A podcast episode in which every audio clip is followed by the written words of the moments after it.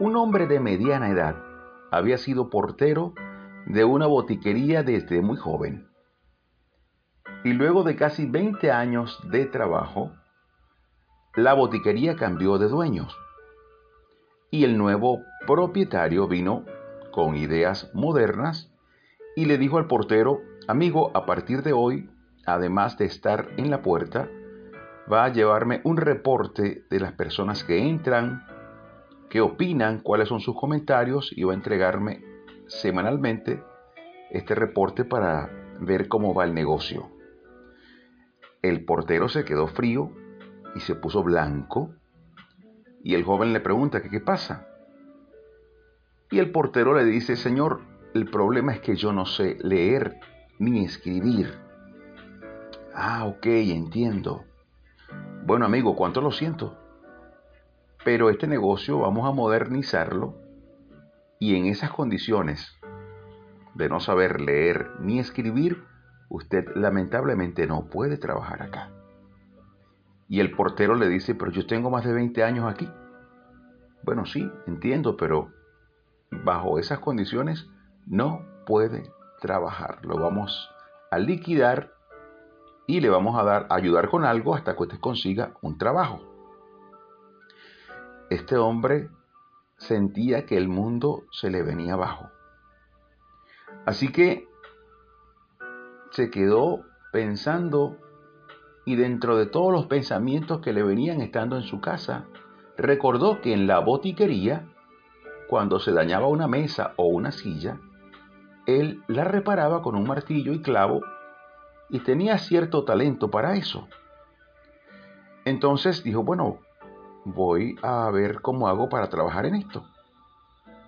Total que no tenía herramientas y como en el pueblo no había ferretería, con lo que le pagaron, viajó dos días a la ciudad para comprar un martillo, eh, herramientas para trabajar. Cuando viene de regreso, que viene con su caja de herramientas, a la mañana siguiente, un vecino vino y le pidió prestado un martillo. Y él le dice, bueno, sí tengo, pero lo acabo de comprar y lo necesito para trabajar porque me quedé sin empleo. No se preocupe, vecino, yo se lo devuelvo mañana bien temprano. Ok, se lo prestó. A la mañana siguiente, el vecino vino y le dijo, eh, no he terminado de usar el martillo, ¿por qué no me lo vende? Y dijo, no, yo lo necesito para trabajar. Y además la ferretería está a dos días de camino de acá del pueblo. Y el vecino le dice, pero bueno, vamos a hacer una cosa, yo se lo compro, le pago los días de camino que tuvo para comprarlo y usted se compra otro. Al fin y al cabo usted no tiene trabajo y así se gana algo. Y le pareció bien. Le pareció bien. Aceptó, volvió, compró otro martillo, compró otras cosas y al regreso otro vecino lo estaba esperando. Mire, usted le vendió un martillo a, fulano. Sí, yo necesito algunas herramientas.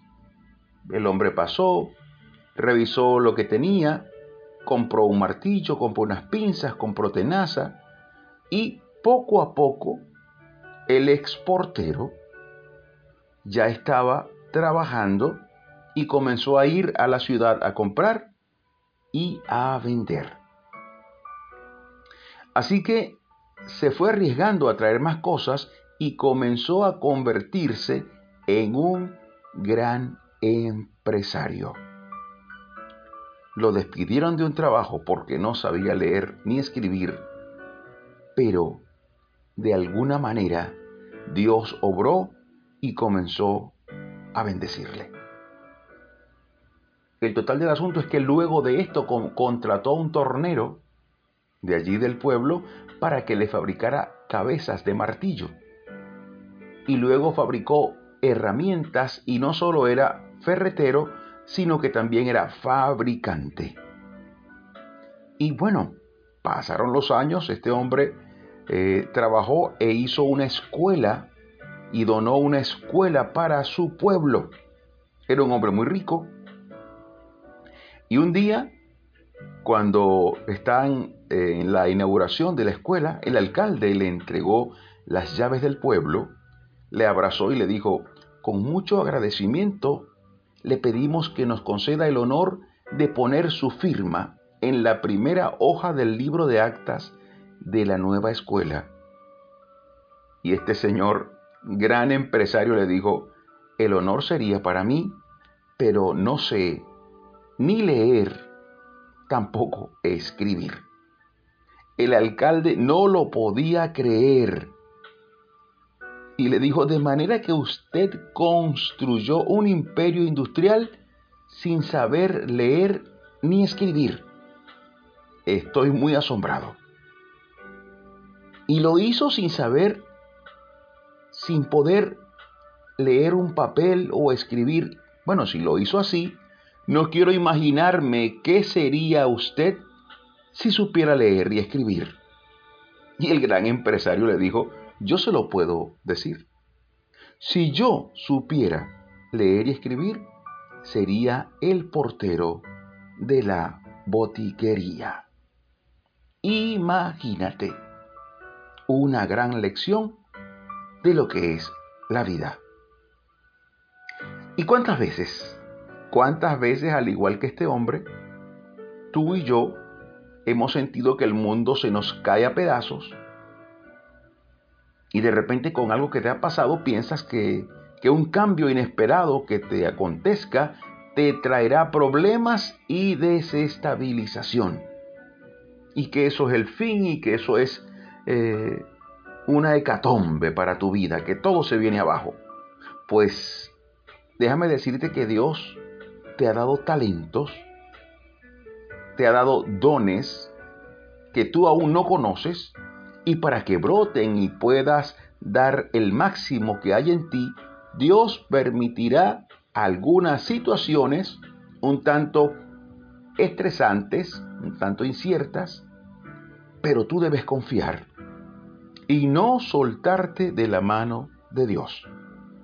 Debes saber que Él está contigo y que Él te ha escogido para grandísimas cosas.